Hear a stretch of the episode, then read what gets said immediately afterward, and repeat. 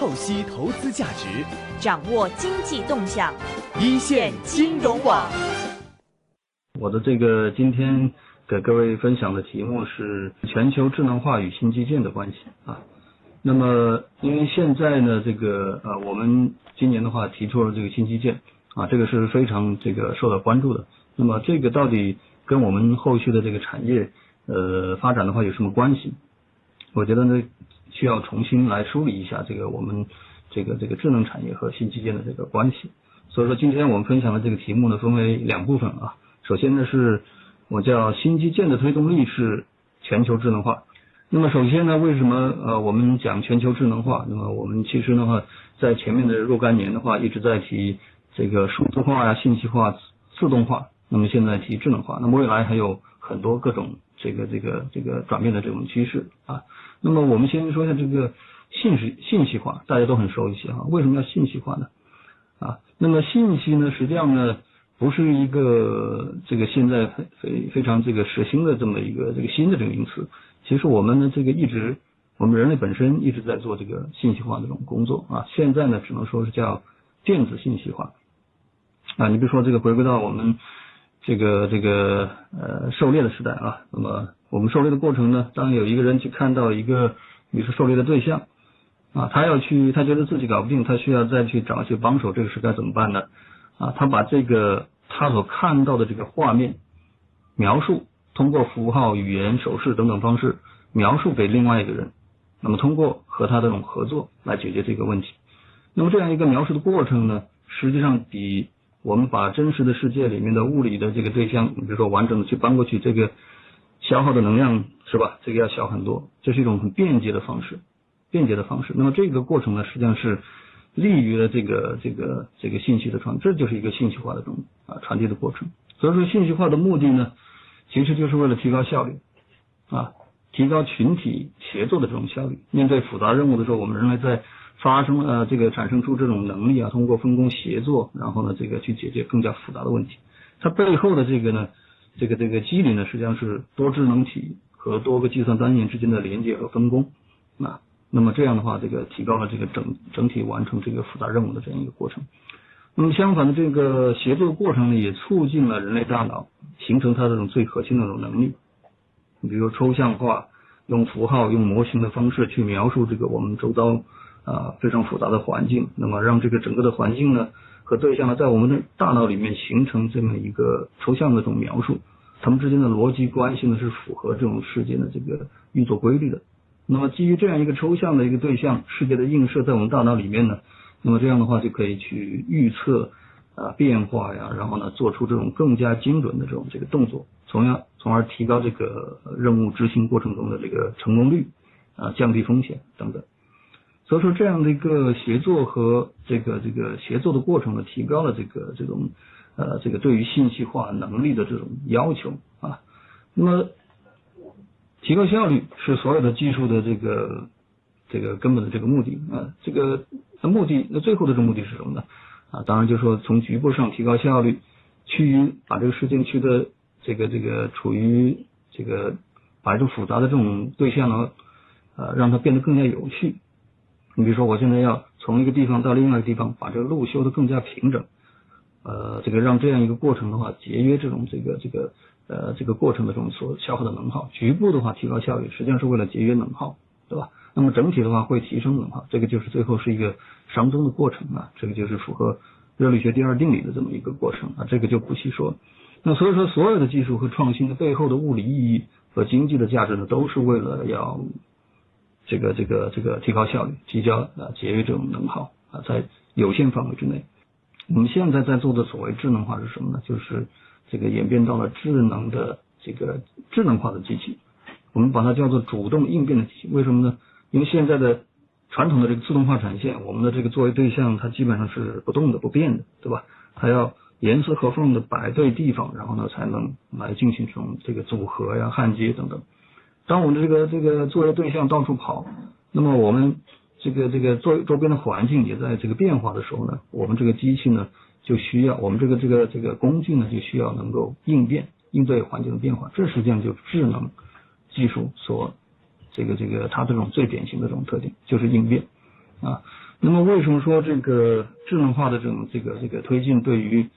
这个全球来讲呢，这个大家都这么关注啊？因为它的生产效率实在是太高了啊，远远的超出现在自动化的这种这个呃这种啊生产生产产线啊或者这个这个这个工具。那么大家都在全力投入它，也希望能够把它这个这个作为一种这个新的产业变革的这种工具，形成一种智能文明啊。那么当然在在这个过程中呢，不是那么容易，也跟设想的，比如说这个人工智能技术还没有，比如说现在还不是那么智能，对吧？然后呢，有很多这个问题也解决不好啊。那么特别是在投入的过程中呢，呃，在实现智能化过程中呢，发现很多问题。那么成本也是非常高啊，远远超出这个这个这个常规的想象啊，所以说这个整个的智能化的这种历程还需要时间。那像这个现在是五 G 时代啊，为什么说这个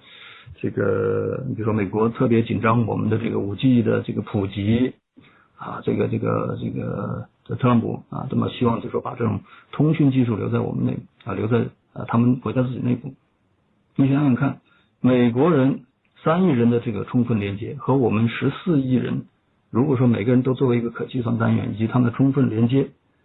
那么形成的这个一个整体之后呢，它的这种智慧的这个等级跟水平是完全不一样的。因为现在我们看来，从经典的神经网络到深度学习的这个深度神经网络啊，最主要的体现还是在这个呃连接的数量和整体网络的规模上面，对吧？还有有一个这个量变到质变的过程。那么我们的这个基建。我们后面可以看到啊，这个从这个呃这个改革开放啊，那么到现在新基建里面排在前面的都是讲的这个通讯和交通啊，这实际上就是一个物理世界和虚拟世界的连接啊。我们再往后面，那么连接的这个结果是什么呢？我们是希望构建一个信息物理世界 CPS 啊，那么从这个大脑内部的这个神经网络以及人之间的联系，包括整个世界的联系。啊，通过传感网啊，构建出一个数字世界、数字世界，然后呢，再通过大数据、虚拟现实形成一个虚拟的世界。那么虚拟世界呢，它所预测的这个这个对整个的世界对这各种事情全部都建模之后呢，这个对于事情的这种判断更加准确，预测的这个周期更长，那么形成一些结果，然后再由机器人呢，像这种执行机构反馈到这个真实世界啊。那么，那么，那么这个就是一个这个 CPS。这个虚拟世界的这个这个信息物理世界的这么这么一个架构，所以大家可以看到，可以看可以看到啊，当整个人类啊，先不说那么远嘛，这个这个智能化的这种这个技术，当所有的人都能够充分连接的时候，它形成了这种这个这个意识这种这个这个呃觉醒啊，我叫意识觉醒啊。那么这种觉醒呢，它在寻求更广泛的连接啊，那么所以说它在推动。推动这个整个这个这个这个这个所有的这个人类啊，包括各种这个我们呃，包括一些物联网的这种终端呢，各种信息采集的点呢，来进行充分的互联啊，这种这个推动力实际上是由这个我们觉得是我们方便了，但实际上呢，它可能形成的这种这个能力，在这个这个提出更高的这种要求啊。那么对于新阶段来讲呢，呃，刚才我们讲到，因为它的这个从 CPS 这个角度，它更侧重于在虚拟空间的这种建设啊，这个软的技术的这种啊，这个这个这个呃提升啊，产业升级方面的话，这个会非常侧重啊。当然，就是说里面也包含很多内容，大家可以去这个找相关的资料。我这边呢，就说这个请大家关注一点，就是说还是围绕这个智慧的城市的方方面面呢，它对于智能技术的微应用的的需求啊，我不是没有讲这个。啊，这个大范围的或者说是非常高的这个这个这个大数据等等等，对吧？我觉得呢，从这个应用的角度来讲，有些局部的微应用啊，它是非常有价值，而且能够这个快速的这个这个这个呃这个这个推进的这么一些啊一些方面。为什么这么说呢？从智能技术的发展来讲呢，我们讲这个大概有啊两个维度来考量它，一个是体力，一个是智力。体力呢，主要是指外形啊、运动啊、啊这个这个速度啊、精度这方面啊，物理对物理世界的这种这个干预跟操作这方面的能力啊，这个机器人呢或者智能机呃这个特别是机器人啊，呃会从植物型、动物型这么呃发展下去。那么智力呢，这个对应的啊，你比如说植物，它对应的是自动化的这种能力啊，那么那么动物型的设备对应的是智能化啊，它实际上呢，从准确一点来讲是应该是弱人工智能。那么这条红线之下呢，是更加这个呃这个这个这个前沿的这种这个这个研究领域，强人工智能啊，超人工智能等等。但这个地方这条红线画的的这个地方的意思呢，就说其实我们在跨越这个红线的时候要非常的谨慎，因为这个智能的这个机理还不是特别清楚。我们现在非常能够把握的非常准确的。把握的非常好的是这个弱人工智能，这个呢也是啊这个咱们国家这个前两年这个这个这个人工智能领域这个得到的一种共识啊。那么弱人工智能不说它很弱，它实际上是这个在一个局部的小的范围之内，能够发挥出它这种优化的，然后呢高效率的，然后能够很灵活应变的这种能力的这种小的算法啊。因为强人工智能可能涉及到一些意识啊，这种这个这个非常复杂的一些问题，包括一些伦理问题，非常复杂。那么现在我们在搞清楚之前呢，我们先把它能够给我们的这个生活的方方面面一些小的局部的这些小问题能觉得好啊，能觉得很好啊，所以说我叫这个叫微应用，把这些应用，把这些技术都用到位就可以了。说的直接说的这个打个举个例子啊，你比如说像现在酒店大堂的。呃，银行的大堂现在有些机器人是吧？它能够给你回答问题等等等等，那它可能可能可以给你做一些简单的指引。但是你问他一些稍微复杂的问题，他就反应不过来啊。那么这背后呢有很多这个这个人工智能这种这个这个课题在里面，包括一些常识的问题啊。你问他稍微拐几个弯呢，他就反应不过来，对吧？你先不用去，我觉得先不要那么着急的让这个机器人具有那么强的这种这个这个这个理解能力，它能够把这个。比如说，能够把一个门给它开好啊，你比如说这个有人这个这个从外面冲过来啊，你能够提前把这个门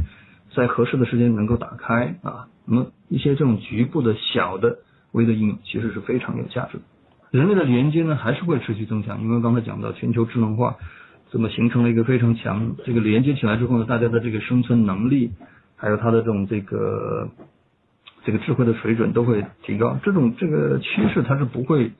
再倒回去到分散的这种状态，所以人类连接会持续的增强啊，特别是在这个虚拟空间，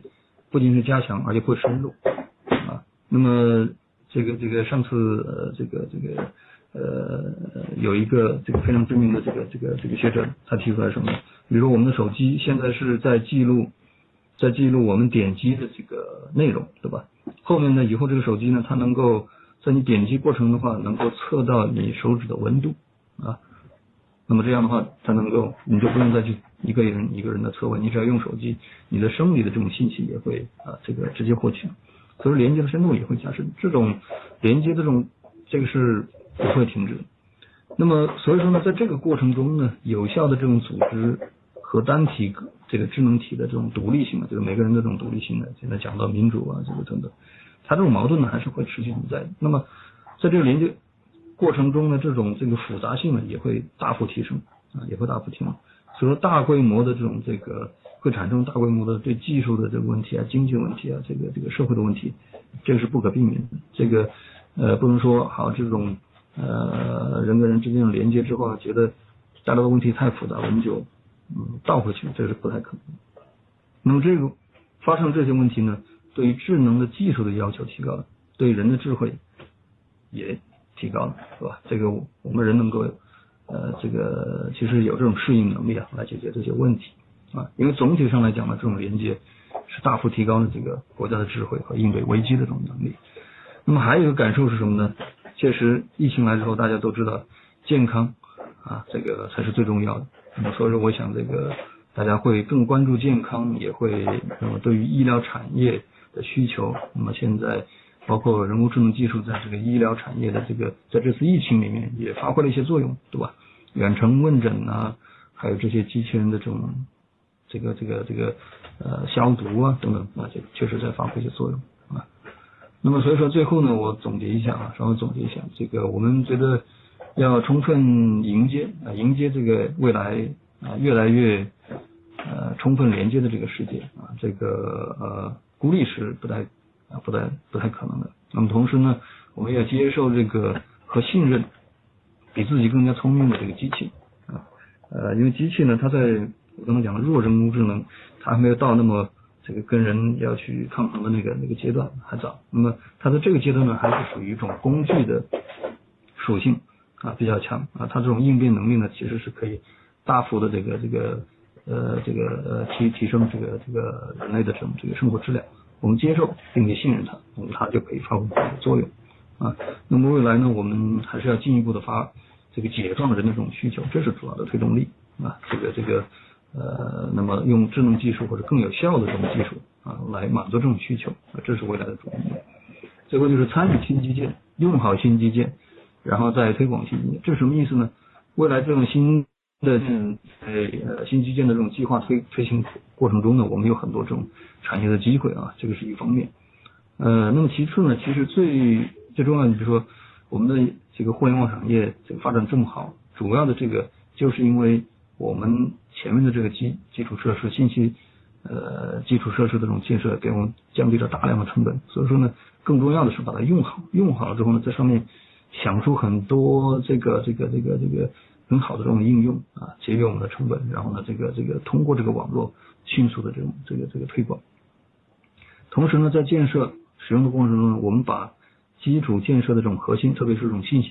比如说像这个操作系统这个层面呢，非常底层的这种芯片层面掌握到手啊，那么再进行向全球推广，那么形成更呃更加充分的这种这个这个连接跟合作啊。好，这个以上是我的这个分享。好的，那刚刚我们听到的是来自于香港中文大学呃丁宁先生的一个分享啊，主要是关于全球智能化和新基建当中的一个关系和逻辑，包括。